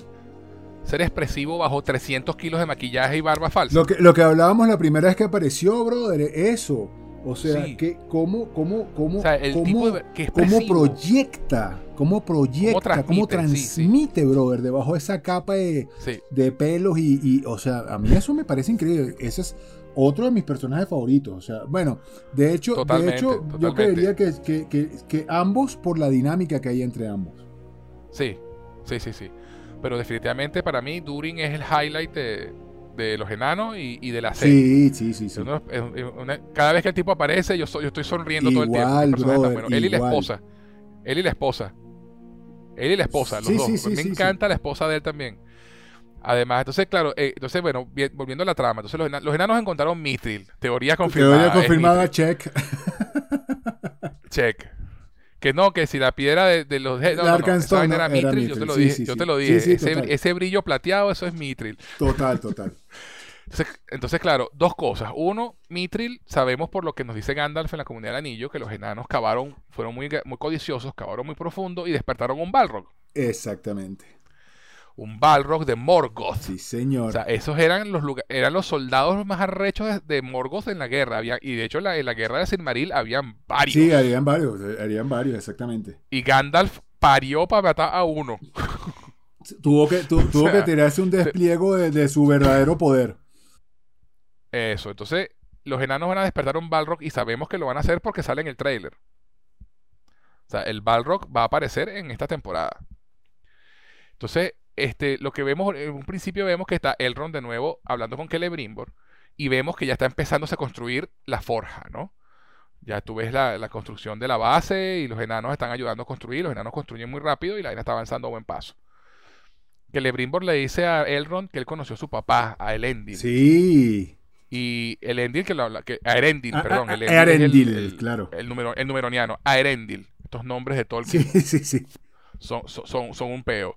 Este, a Erendil, que es la estrella que le, que le da luego Galadriel a Frodo, sí, ¿no? Sí. un frasquito, ¿no? Porque le echa el cuento allí que, bueno, que, que los Valar le concedieron la, la, la vaina de irse a Valinor y, y le, y le dieron, y hicieron que su barco volara por los cielos y se convirtió en una estrella y todo el tema. Este, y fue el- uno de los primeros, eh, funda- fue uno de los, de los que guió a Elrond y a Elros, su hermano, a, a Númenor, ¿no? A la isla de Númenor, donde se fundó el reino de Númenor, del cual Elros, hermano gemelo de Elrond, fue el primer rey y el que eligió ser mortal y murió y, y vivió y murió entre los hombres. Este, y se sabe por, por, las, por las historias de Tolkien de, de que, de hecho, ese momento que aparece en el tapiz, en el, cap- en el capítulo pasado, donde Elrond y Elros se despiden, Ajá. ellos, ellos no se vuelven a ver más nunca. Este, entonces, bueno, ahí, ahí- ahí- el, el lore de Tolkien es fascinante. De verdad que la gente que quiera leerse Silmarillion es un libro muy, muy difícil de leer, pero, pero es muy es fascinante. Sí, sí, es fascinante. fascinante. Entonces, bueno, tienen esa conversación, entonces, y él le dice algo, algo así como que, no, tu papá siempre me dijo que el, destino o mi, o mi, destino iba a estar en manos de su hijo. Eso, eso no aparece en los libros, algo que se están inventando para la serie. Este, pero bueno, básicamente están ahí diciendo, mira, este, el, que Lebrimbor va a ser los anillos de poder y esa va a ser la perdición de que Lebrimbor también. Este, pero bueno, pero a lo que queremos, a lo que todos queremos ver. Entonces, claro, él, están hablando los enanos y la vaina, pero los enanos están ocultando algo, entonces Elrond decide volver a casa Doom a ver qué coño es lo que pasa con, con Durin y qué es lo que está escondiendo. Entonces es comiquísima la escena porque le está hablando con la esposa de, Durin, y, la esposa está metiéndole paros. No, él está no sé dónde, no, que él está haciendo no sé qué, qué. Y Elrond le pilla las mentiras rapidito. este, este, y entonces, eh, este, no, que ese, ese, donde él está son como tres días de viaje porque estás cocinándole entonces, no sé qué, no, que tal, y, tienen una conversación súper divertida tratando de, esconderse las vainas entre los dos que me da mucha risa. Pero lo más fascinante de todo el momento, y es algo que se le escapó a mucha gente, los dos hijos de Durin están cantando una canción. ¿Sí? Eh, no me acuerdo exactamente qué es lo que dice la canción, pero están cantando una canción y varias veces la mamá les, los manda a callar pelándoles los ojos como la mamá de, hacen, ¿no? Que mira, carajito, pelando los ojos, cállate.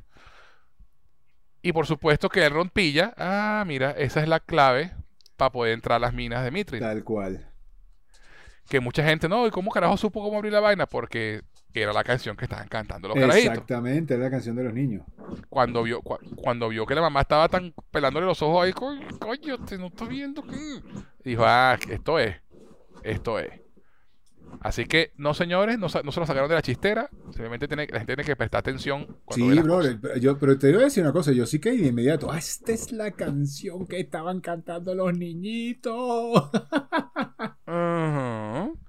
Entonces, bueno, Elrond logra entrar a las minas porque además, claro, se da cuenta porque habla con, mira con sus ojos de elfo y le, lee los labios y escucha la conversación y sabe dónde está Durin, entonces va para allá, entra y, ve el Mitril. Durin llega, Durin se molesta, coño, sabía que tú venías a espiarme, pero claro, Durin tenía, porque el papá se lo estaba usando, las sospechas de que los elfos estaban pendientes de algo y, de, que querían, que querían, que se habían enterado lo que habían encontrado y se lo querían quitar. Para mí, y además que el Mitril... No, para mí una escena poderosa. Totalmente. Además que el mithril termina siendo el mineral más importante de, la, de la, Tierra Media y el, más valioso. Exactamente. ¿no? Eh, y le da mucho dinero a los enanos. Y eso es parte de lo que los enanos siempre han tenido ese tema de la codicia. Y, lo, vemos en, en Thorin, escudo de roble en el, en el Hobbit, que cuando llegan a, Erebor y encuentran el tesoro y la piedra del arca y todo el tema, y, la, le invade la codicia también. Es un, mal de los enanos. Básicamente es una que les pasa a los enanos. Pero es interesante porque si tú sabes la historia de los anillos, sabemos que siete de esos anillos se los dan a los enanos. Exacto. Son nueve para los hombres, siete para los enanos, tres para los elfos. Este, los tres de los elfos fueron los últimos que se hicieron. Uno de ellos fue hecho con Mithril y, y, es el más, y son los más poderosos de todos. Y los enanos fueron los únicos, porque los elfos, cuando se enteraron de que, de que Sauron los había engañado y la vaina, nunca usaron los anillos hasta que Sauron desapareció. Y los enanos sí que usaron los anillos. Y no, y los, los, enanos eran tan arrechos de voluntad y tan fuertes que ninguno cayó corrompido. Exactamente. Este, simplemente los anillos se fueron perdiendo con el tiempo y los, un dragón se comió unos y, y, tal la cosa pero nunca fueron corrompidos como los sí fueron corrompidos los hombres, ¿no? que siempre fueron los más débiles. Exactamente. La raza humana. Y los elfos, porque como sabían de dónde venían, no los usaban. Hasta que Sauron fue derrotado, que ahí fue que los empezaron a usar. Y de hecho, Elrond, que tiene uno de los anillos, uno lo tiene Elrond, otro lo tiene Galadriel, y creo que, creo que, y creo que eh, Gil-galad. Sí. que Gil-galad muere en la guerra contra Sauron en la última batalla. Este, y de hecho, eh, dato curioso, trivia inútil número 323. Eh, una de las escenas eliminadas del Señor de los Anillos de la película Peter Jackson mostraba la muerte de Gil Galad en el prólogo. Eso se ah, filmó. Mira. Sí. Pero bueno, volviendo al punto. Este, el tema con los anillos es ese, ¿no? El tema eh, y el tema con los, con los enanos que tenían una voluntad tan férrea que nunca fueron corrompidos por, el, por los anillos que les hizo que les hizo Celebrimbor con la dirección de Sauron. El único anillo que sí corrompía al que fuera era el, anillo único, ¿no? El, anillo principal que hizo Sauron escondidas. Eh, ah, lo que decía. Entonces, eh, Elrond usó ese anillo y por eso es que eh, los Lorien es como es. Exacto. Porque el poder de ese anillo era conservar la belleza, conservar la naturaleza. Y por eso entonces Rivendell, perdón, no Lothlorien, Li- Rivendell, es tan hermoso y tan frondoso y tan arrechísimo porque es el anillo de Elrond el que lo mantiene así. Por cierto, déjame, déjame Eh, hacer eso- un inciso aquí rápido para que por favor los puristas de Tolkien no nos vayan a, no nos vayan a descabezar y nos bajen el podcast y toda la vaina. Eh, los tres anillos. Ajá. El anillo azul, Vilia, es el que tenía, es el que tenía Elrond. Galadriel, El Nenia es el anillo blanco, que es el que porta a Galadriel. que es el de Galadriel. Y es por, por- y por, eso los Lorien, como tú decías, el tiempo no transcurre gracias al poder del anillo. Y Naria, Ajá. el anillo rojo, el portador es Sirdan, el carpintero de barcos, y es el que le da a Gandalf posteriormente. Eso, es el que tiene. Eso, tienes razón, tienes toda la razón. Pues nada, este, confirm- eh, confirmado entonces que el tercer anillo no era de Gilgalad, era de Sirdan, el, el carpintero de Sirdan, barcos. el, el El carpintero de, elfo, bar- de barcos. exactamente. Exacto. Entonces, el anillo de Galadriel mantiene a los Lorien de que el tiempo no pasa y las noches son más hermosas y las estrellas brillan más. Es una vaina. Espectacular. El anillo del agua. Creo que el anillo del agua lo llamaban. Pero bueno, esos tres anillos eran los más poderosos de todos los que hizo Celebrimbor y fueron los últimos que hizo antes de que se dieran cuenta del engaño de Sauron. Entonces, bueno, nada, los enanos, el tema es que los enanos son tan tercos que ni los anillos los corrompen. Es el punto. Este, y entonces, claro, descubren Mithril, están con ese peo, y entonces eh, realmente Elrond no tiene ni puta idea de que, de, de que es Mithril, ni que están hablando ni un coño. Y Elrond dice, no, pana, yo vine a verte a ti, vine a proponerte este negocio, yo no, yo no sé nada, ¿qué es esto? Y el tipo le dice, y, y me encanta la escena, pone la mano en la montaña y jura por la montaña Increíble, si- y si rompes este, eh, si rompes este juramento, tú y tus descendientes todos se van a ir para la mierda. Y el Ron jura. No, y además, sin dudarlo ni un momento, o sea, esa, esa escena me pareció muy bonita, Sí. por el- por- más por la amistad con, con Durin. Sí, con Durin. Y además Durin le, le, le da le, regala un trozo Espectacular de ese Mithril, ¿no? final. En, en, en, señal De, de, amistad, de confianza, ¿no? y de amistad. y, de, y amistad. Y de hecho es el Ron el que le pone el nombre correcto, ¿no? Que, que-. Que le- que eso lo hace que le en los libros. Este, no Mathril o Methril o como no, Mithril. Pero Elrond va a romper esa promesa. Ay, caramba. Porque Elrond va a romper esa promesa porque uno, los uno de los anillos está hecho con, Con Mithril. con, con Mithril. Entonces Elrond va a romper esa promesa. Y yo creo que de ahí puede venir esa legendaria riña entre elfos Y y, enanos. ¿no? O por, o por lo menos, o por lo menos es parte de. Sí. Porque también sabemos por el, por el lore de los libros que cuando los elfos descubren el Mithril, también como que empiezan a mudarse más cerquita de, de las montañas pa- pa- porque les gustaba mucho. Y de hecho hay, una, hay, una- hay unos momentos en las versiones extendidas del Hobbit donde también te muestran que, que el papá de Legolas quería un, también des- a- deseaba unas joyas hechas con Mithril que tenían los enanos. Exactamente. Y entonces, como, no se, como no se las quisieron dar, no, no los ayudaron cuando llegó Smaug eh, y, y la vaina. Entonces, ¿sabes? Ese peo entre enanos y elfos, pues viene de ahí. Entonces, bueno, a lo mejor esta, esta amistad entre Elrond y, y Durin no va a durar mucho. Este, y me va a doler Yo- porque me encanta la Lloraré, lloraré como la Rosa de Guadalupe.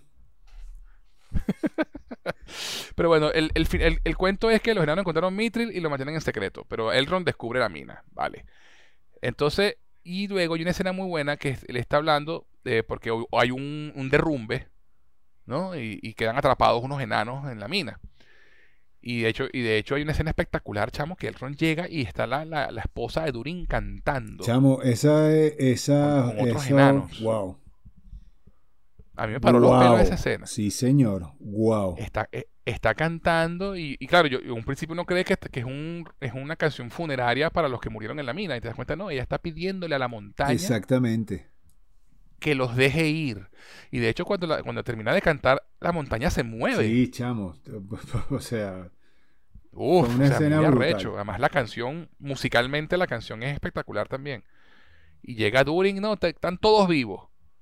Y ella, le- y ella le dice, coño, Elrond, que no, no puedo dejar de pensar que si no hubiera sido porque tú descubriste la vaina, mi esposo hubiera quedado atrapado también ahí. Exacto. Y le pide disculpas, coño, perdón por mentirte. vainas. A mí me encanta la relación de Elrond con ellos dos, de verdad. Parece muy bonita.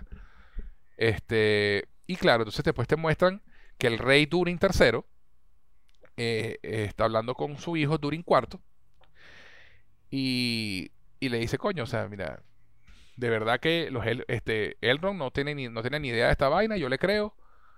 Y le dice, bueno, hijo, yo te creo, yo creo que, que tú le crees, pero que te dice tu instinto, porque tu instinto es más valioso. Y dice, no, mi instinto dice que hay algo que no nos están diciendo. Sí, Buen chamo, muchacho. Wow. Esa escena padre-hijo también. Además que, además que hay otro momento en donde que Elrond le da un consejo a Durin, porque Durin se está frustrado porque el papá cerró las minas por el Eso, accidente. Exactamente. Y él, le- y, él, y él le dice, coño, y le echa el cuento a su papá, que bueno, mira, fue una estrella, más nunca pude verlo. Y le dice, coño, yo no me hubiera importado que me regañara por simplemente poder escucharlo una vez más. ¿No? Como diciéndole, mira, aprovecha lo que está vivo. No importa si es por regañarte o no, pero puedes hablar con él. Y, y eso impulsa a Durin a bajar la guardia un pelo y ahí a pedirle disculpas al papá, ¿no? Decirle, coño, tú, perdón, fui necio, fui terco. Y, y el papá le responde muy bonito, le dice, mira, sea, yo, yo te quiero, hijo, e incluso cuando estemos molestos, yo te quiero. Tú eres mi hijo. Y tienen un momento muy bonito ellos dos ahí, ¿no? Y, fue propiciado por Elrond. ¿No? Esto de, escucharse entre amigos. Una escena muy bonita. Una escena muy, muy bonita. Que, culmina con esta conversación entre padre e hijo en los que siguen desconfiando de los elfos ambos. Eh, Durin cuarto, no, no necesariamente de Elrond, pero sí de los demás. Exacto. Este, y bueno, y básicamente el rey Durin envía al príncipe a que se vaya a Lindon, a la ciudad donde está Celebrimbor armando su forja, para que descubra qué es lo que está pasando. Entonces, aquí termina, y ahí termina el episodio, ¿no? O sea, eso es todo lo que pasa en el episodio. Pero fíjate todos los, los puntos que están entonces ya entrando en trama. Ya Durin está yéndose a Lindon. Este, lo- Adar soltó a este y van ahí a buscar el arma porque los, los orcos se enteraron que el arma está ahí.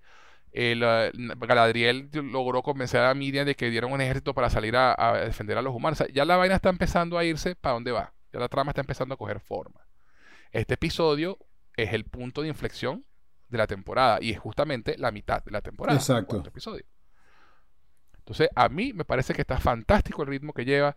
Me parece que todas las historias, eh, unas más, otras menos, pero con sus detalles, pero las historias están muy interesantes y todo va a apuntar a que va a ser un final de temporada, va a ser un- un- unos últimos cuatro episodios bastante épicos. Sí, yo tengo también, yo pienso también lo mismo, yo, yo pienso que aquí es donde se va a mover de aquí en adelante, ya, ya es un non-stop, Va a agarrar, este, que va a ser payoff a todo lo que hemos venido viendo.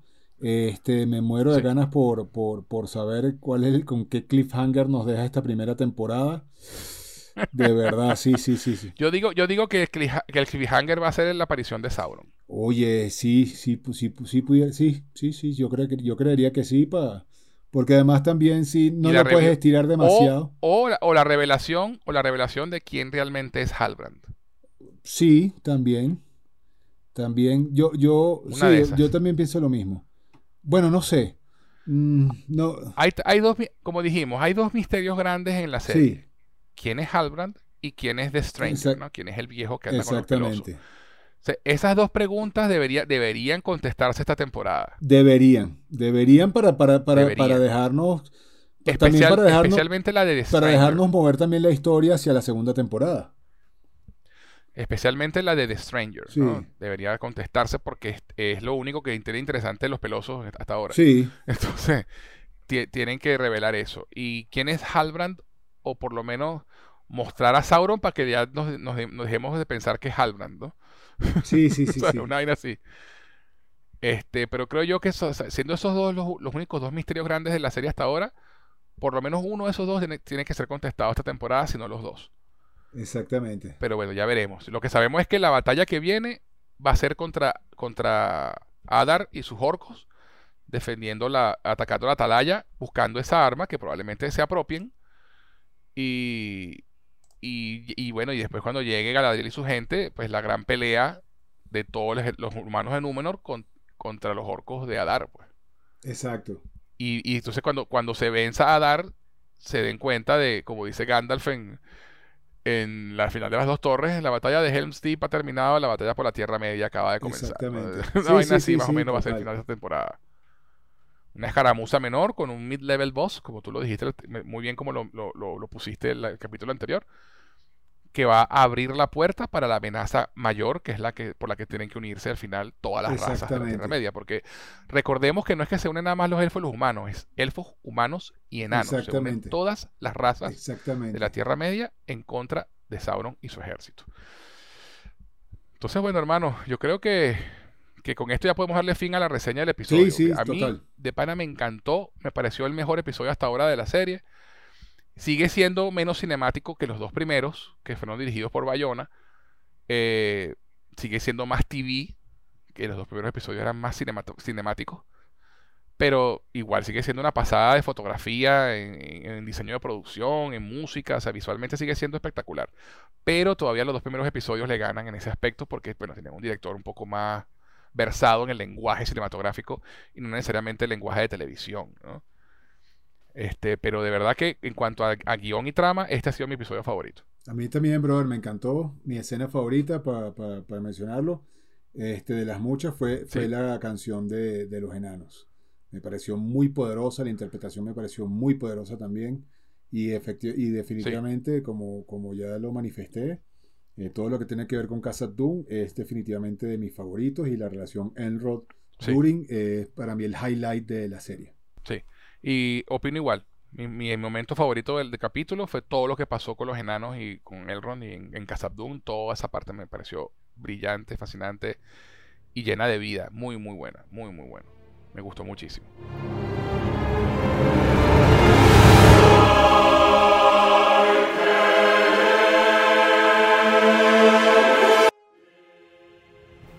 Bueno, compadre, fue una conversa excelente como siempre y un verdadero placer contar contigo, mi hermano. Muchas gracias, Gracias. brother. Gracias a ti.